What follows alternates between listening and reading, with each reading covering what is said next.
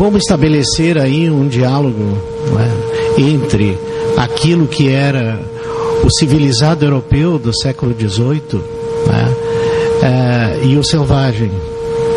É exatamente uma impossibilidade. E a meu ver, o romance Figura na Sombra tem justamente trabalha justamente com esse jogo né, de impossibilidades, esta esta é, impossibilidade de compreensão recíproca entre entre o pensamento iluminista de que estava imbuído especialmente Alexander von Humboldt, companheiro de viagem de M. Bonpland, e o, e o pensamento da América. Né? A América, como sempre diz Alejo Carpentier, não é? é a América é é anti-iluminista, é anti-racionalista. Né? Então, esse é um tipo de, de jogo que, particularmente a mim, como intelectual, como escritor, sempre me seduz muito e, em certo sentido, está presente em quase todos os meus livros. Já que o assunto da, da oposição entre civilização e barbárie, enfim, é, que é uma coisa que está presente nessa em várias obras, já foi abordado e eu acho que já foi abordado em várias críticas, em vários textos que eu já li.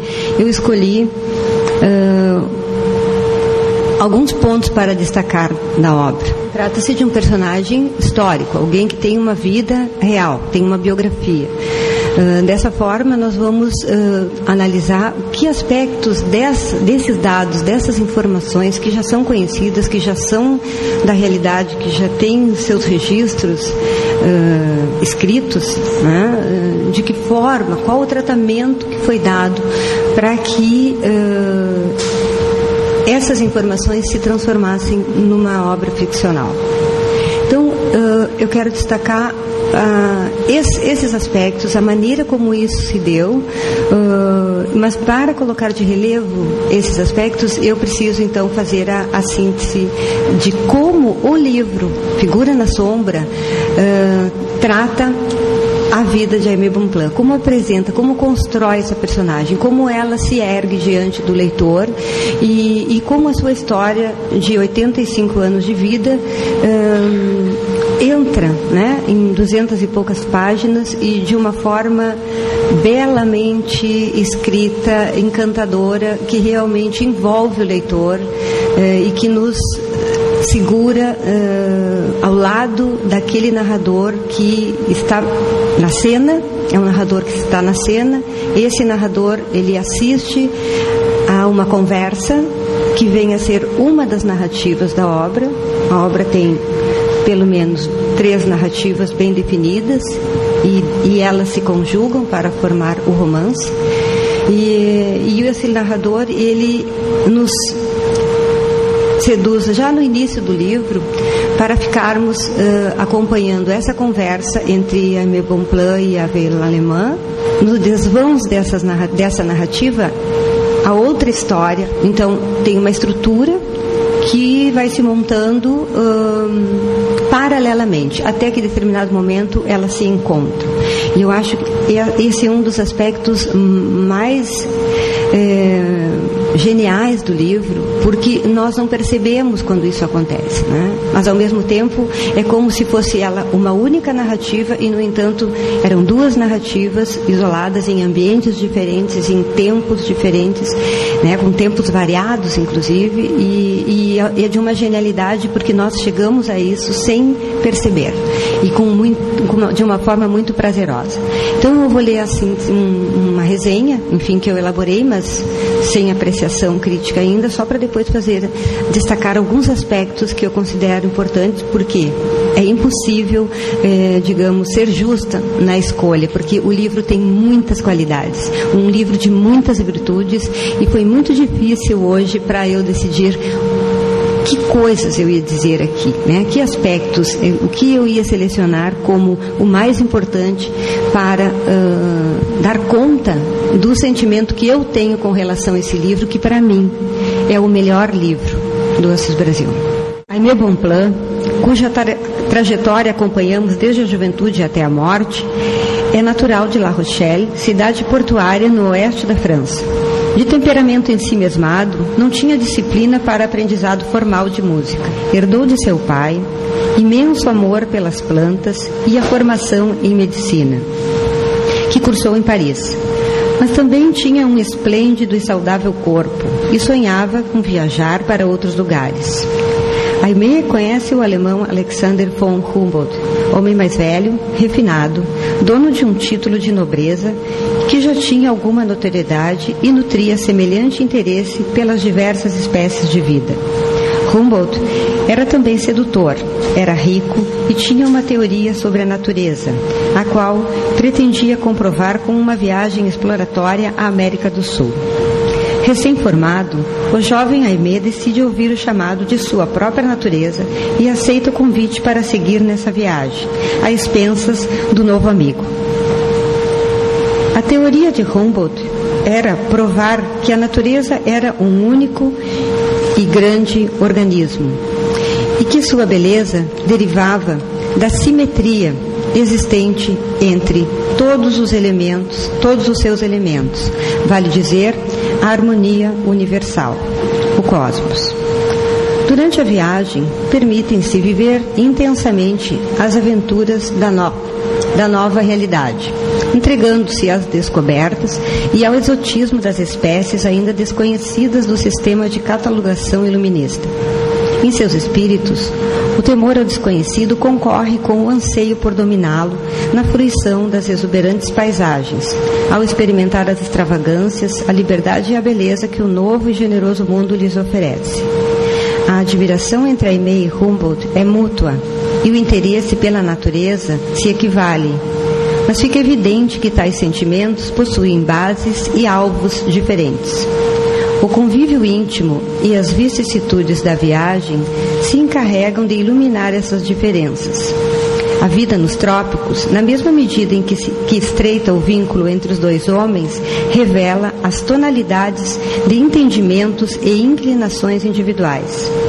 Os amigos divergem cordialmente quanto à, quanto à compreensão e o conceito de natureza.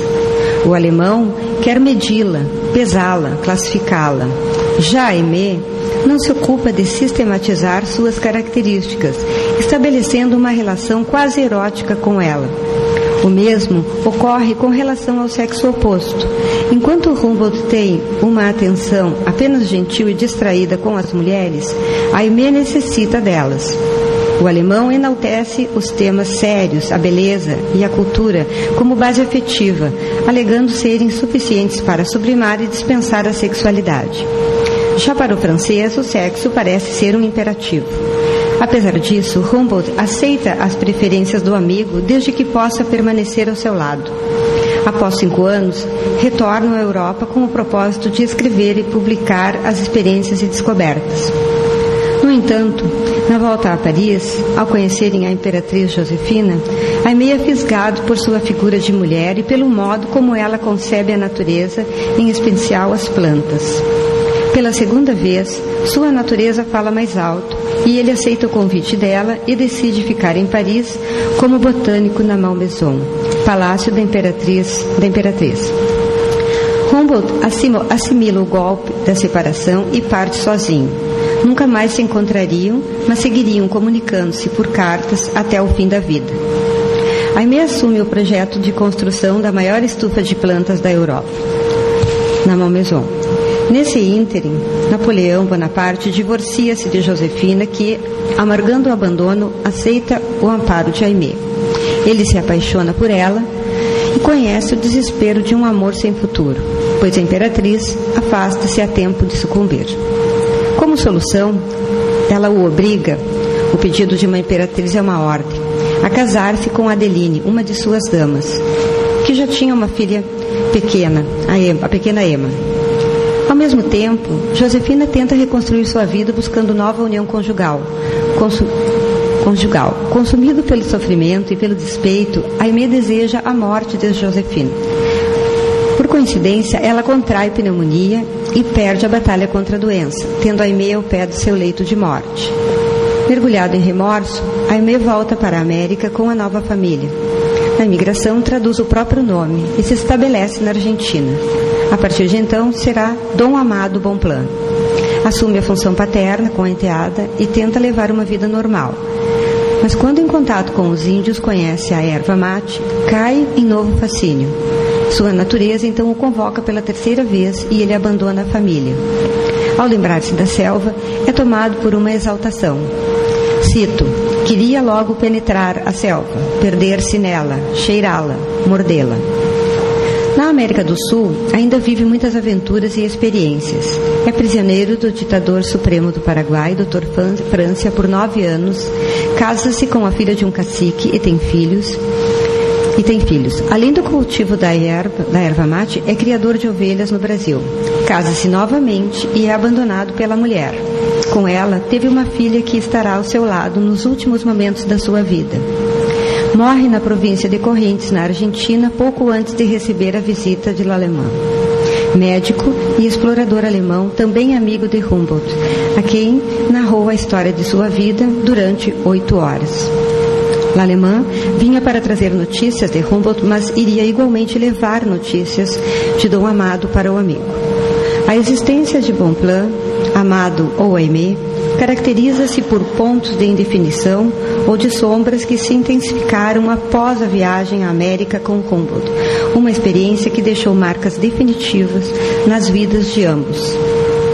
Apesar da divergência de ideias quanto à natureza, relação entre os companheiros de viagem nunca se desfez, em especial pelo incansável esforço de Humboldt, que até o final da vida seguiu incluindo o nome do amigo em suas publicações e por meio de cartas pedindo que retomasse os projetos em comum. Nesse sentido, é que se constroem essas duas narrativas. Numa, uh, que está fisicamente, estruturalmente dividido em entreatos, o prólogo, quatro entreatos e o epílogo, correspondem a uma narrativa que tem uma unidade, que é a conversa entre L'Alemã e, e Dom Amado, na qual ele narra a sua própria vida. Uh, simultaneamente a isso, uma outra narrativa que pega a vida de Bonpland desde a infância. Uh, tem uma cena dele na infância que descreve ele recompondo uma folha de couve do prato, quer dizer, já sinalizando a sua dedicação, enfim, a sua paixão pelas, pelas plantas. E, e, e daí nós acompanhamos eh, ao longo de 70 capítulos com o mesmo narrador, né, junto com Aimé Bonpland, com citações, eh, toda a reconstrução da vida de Bonpland até conhecer Humboldt. no centro dessas, dessa, desses capítulos, desses 70 capítulos, então, ergue-se uma outra narrativa que se chama Prisão de Vidro, que é feita por Dom Amado num episódio em que ele vem a Porto Alegre. Uh, ele já, é, já vive no Brasil nessa ocasião, então, é, e ele tem um problema de saúde e ele vem a Porto Alegre e, e aí isola-se do conjunto narrativa, ergue-se essa narrativa individual que se chama prisão de vidro. Ali, então, é, a pedido do médico, o seu, um outro interlocutor, que é o médico que o atende na Santa Casa, uh, que é Jean Martin, também francês, ele narra, a pedido desse médico, uh, sobre a sua vida lá em Paris, ou pede para falar em Napoleão. Mas a, a, narrativa acaba ficando centrada na Malmaison e na Imperatriz Josefina e na relação afetiva que Bonpland estabeleceu com ela. É uma narrativa inteira, tem uma unidade e pode ser lida separadamente. Uh, então, como vocês podem ver, há uma grande complexidade para ser explicada do ponto de vista da análise. Uh, isso não acontece na leitura porque a leitura vai fluindo. Uh, o olhar da análise é que vai separar esse tipo de coisas, uh, mas é justamente para valorizar o trabalho do escritor, né? o mérito do escritor de articular essas narrativas de uma forma tão harmônica que na leitura nós lemos como se fosse um todo contínuo. Né? Mas existem essas, eh, digamos assim, essas autonomias narrativas dentro da obra. A primeira página do prólogo, ela é fundamental justamente pela perfeição da narrativa, que é completamente circular. O prólogo ata o fio com o epílogo. Agora faz uma tarde luminosa sobre o pampa. Não há nuvens. O ar é leve, azul, cintilante. Pela manhã e nos seis dias anteriores, o céu desfez-se em água. Vapores sombrios erravam pela atmosfera. O arroio Las Ánimas, saindo do seu leito, confundiu-se com o rio Uruguai, ali perto. Alagaram-se os campos e arruinaram-se as plantações de milho e mandioca. O gerbal nada sofreu. Agora todos estão felizes pelo retorno do bom tempo. Os dois homens conversavam no maior dos três ranchos, cobertos por telhados de Santa Fé e unidos num conjunto improvável, que, visto do alto, formaria a letra K. Bem, aqui já estão dados uh, vários elementos que adquirirão um sentido específico no decorrer e no final da narrativa. Pode passar o segundo, por favor. Na sequência, ainda no prólogo, estão no cômodo maior desse rancho. As paredes de barro amparam-se em troncos de árvores que têm a função dos arcobotantes das catedrais góticas. As fendas nas paredes, resultado de um abandono sem época, deixam entrar luzes oblíquas. Nós seguimos a narrativa e percebemos, então, que há uma intenção de Dom Amado nessas conversas, né, nos intervalos dos entreatos com o alemão, uh, há uma intenção de contar a sua história. Isso nós só descobrimos lá no capítulo 70. No epílogo, então, o visitante já está uh, na casa. No epílogo, nós percebemos, então, Dom Amado e a vila alemã ainda estão na sala manger do rancho. A, vela alemã voltou a sentar-se. Há quatro horas, Dom Amado Bonplan narra sua vida, desde La Rochelle até chegar ao estado em que se encontra. Narra coisas que deixam alemã constrangido. O poente adquiriu o vivo colorido da púrpura. Bom, uh, o que eu quero destacar do, do epílogo se junta no final. Existe, existem as palavras marcadas ali. Agora faz uma tarde luminosa. Agora significa o narrador está na cena. Ele é uma testemunha da conversa que vai acontecer. Ele nos transmite credibilidade por essa confiança que nós temos na visualidade. Uh, ele usa o tempo presente, que confirma a cena e o presente do acontecimento. Agora faz, né? Uh, uma tarde luminosa. Eu marquei em azul as passagens ou as palavras que referem a, a, digamos, os artifícios do narrador para manter o leitor e para que o leitor confie nele.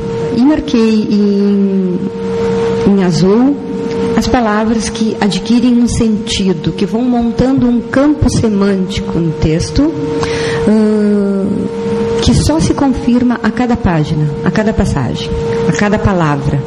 Nenhuma palavra no livro de Assis Brasil é abandonada no caminho. Todas elas são recuperadas ao longo da narrativa. E isso é encantador. É um trabalho que causa muita satisfação para o analista.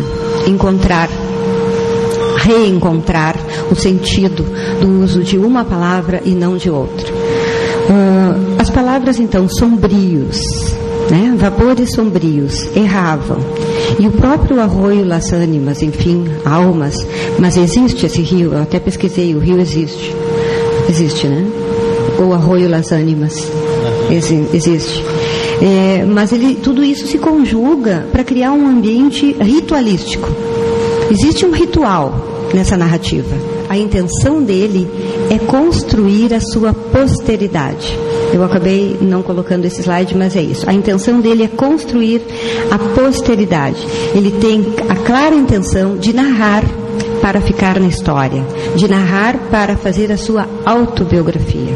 Ele conta porque o alemão é o canal com o mundo da letra, com o mundo das palavras, com o mundo da escrita, com o mundo europeu.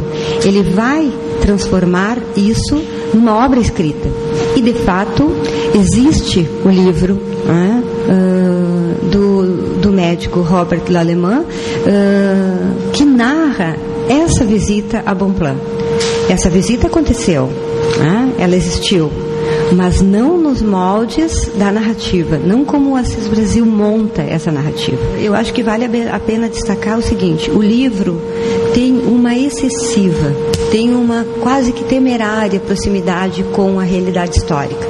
Né? É, digamos assim, que alguém que conhecesse realmente a, a vida do Bonplan, eu confesso não conhecia, eu fui pesquisar tudo uh, depois, né? que quando eu soube que o Brasil estava escrevendo sobre essa personagem, aí então eu comecei a buscar coisas e é espantoso, é espantosa a proximidade que existe entre os fatos reais e, e o romance. E no entanto, é absolutamente diferente, é absolutamente outra obra. Só a arte é capaz de nos dar uma outra personagem, diferente é, e enigmática. Claro, a vida de Dom Amado é uma vida curiosa, enfim, que nós não compreendemos dentro da nossa, do nosso mundo uh, urbano, civilizado, enfim. É incompreensível que um homem tenha desistido de tudo que o mundo europeu lhe oferecia, do melhor, para viver da forma como ele viveu. Né? É, mas aí, essa biografia, conjugada com uma espécie de autobiografia do próprio personagem, adquire um sentido absolutamente novo, inusitado, e isso tudo se deve aos méritos da narrativa. É impossível nós isolarmos uh, a maneira como isso se estrutura, a, a estrutura das narrativas, as opções do narrador, a linguagem e um certo conhecimento da biografia uh, para nos aproximarmos desse livro como um objeto uh, absolutamente estético.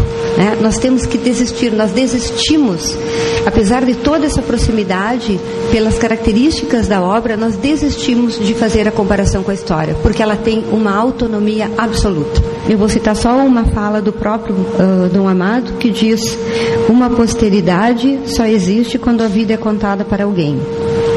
Em troca de me ver, ele está se referindo ao alemã, e isso é dito na página 244, quase no final do livro. Em troca de me ver, terá de escutar a minha história. Estou pronto para contá-la. Preciso contá-la. E Dom Amado contará duas vezes a narrativa, justamente porque ele acredita que o sentimento de quem narra modifica a história, ainda que seja a mesma. Com essa observação, ele nos permite pensar que nenhuma história jamais pode ser repetida. Nenhuma história jamais é repetida.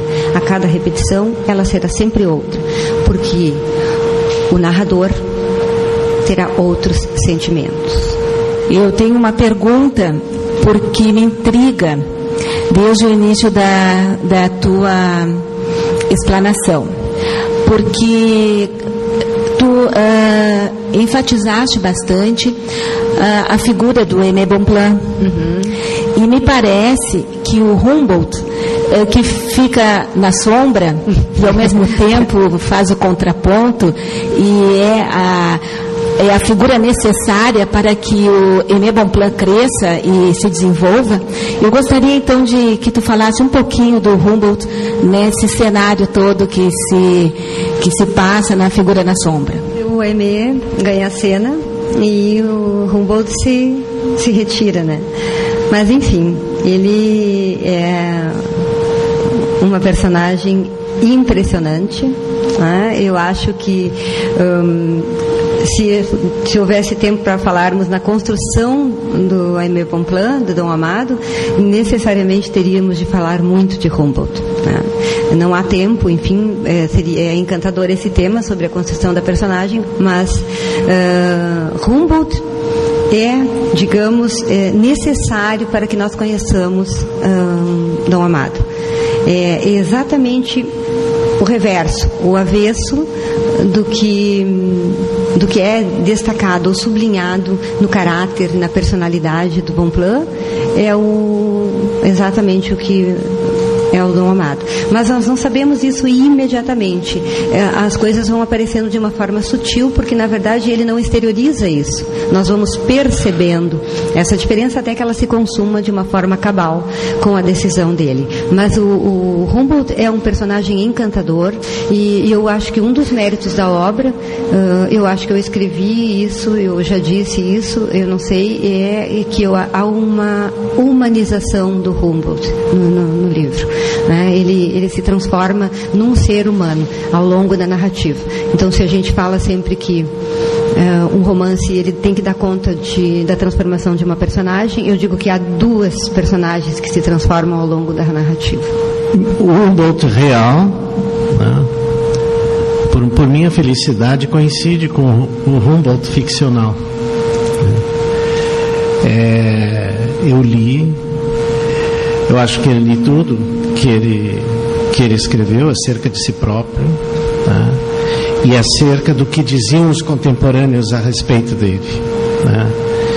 Então, acho que está é exatamente isso. Né? É, colocava essas, essas relações num plano, num plano, digamos assim, de sublimação, né? E, e teve né, alguns relacionamentos foram um pouco escandalosos, queimaram muito, o irmão dele queimou muito das coisas que ele tinha quando morreu, que ele tinha deixado, né? Até durante a vida queimou coisas, né? Então a gente tem por fragmentos algumas informações e elas são coincidentes, sim, é, é isso mesmo. Chegou, chegou um certo momento, tá, aliás está na resenha que o Luiz Paulo Facioli fez hoje no, no, sobre o livro que saiu no, no, no caderno é, da feira da Zero Hora, saiu no, meio ali, né? Ele, ele diz é, algo assim que até não, nem tinha me dado conta, mas ele tem muita é, ele tem muita memória. Eu não me lembrava mais, mas ele tem muito boa memória, dizendo que em 1998 ah, eu comecei a escrever um livro e depois fui até certo ponto e parei. Eu estava muito chateado com aquele livro.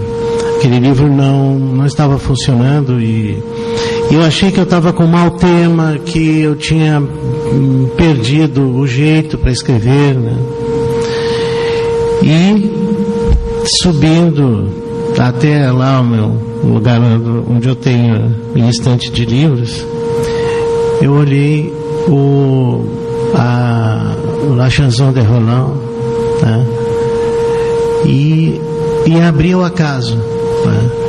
e foi uma verdadeira revelação né? porque uma, é, um, é um clássico da literatura medieval né? como sabem e ele é escrito de uma maneira extremamente sintética, né? é, com uma forma uh, límpida a canção de Rolando, né? se puderem ver. E aí eu descobri onde é que estava o problema. Meu problema estava na linguagem. Então, às vésperas dos 60 anos, eu disse: eu tenho que começar de novo. Né? E isso foi muito bom. E coincidiu também com o seguinte: é, até então, eu tinha obtido alguns prêmios, enfim, alguns prêmios é, razoáveis, né? Prêmios é, regionais, mas a partir do pintor de retratos foi que eu passei a ganhar os, os maiores prêmios né, da minha trajetória. Não digo isso para dizer ó, como ganhou o prêmio, mas isso é só olhar na, nas, enfim, no Google, não é isso. É só para dizer que eu fiquei muito feliz com isso, porque significa que eu acertei. Né?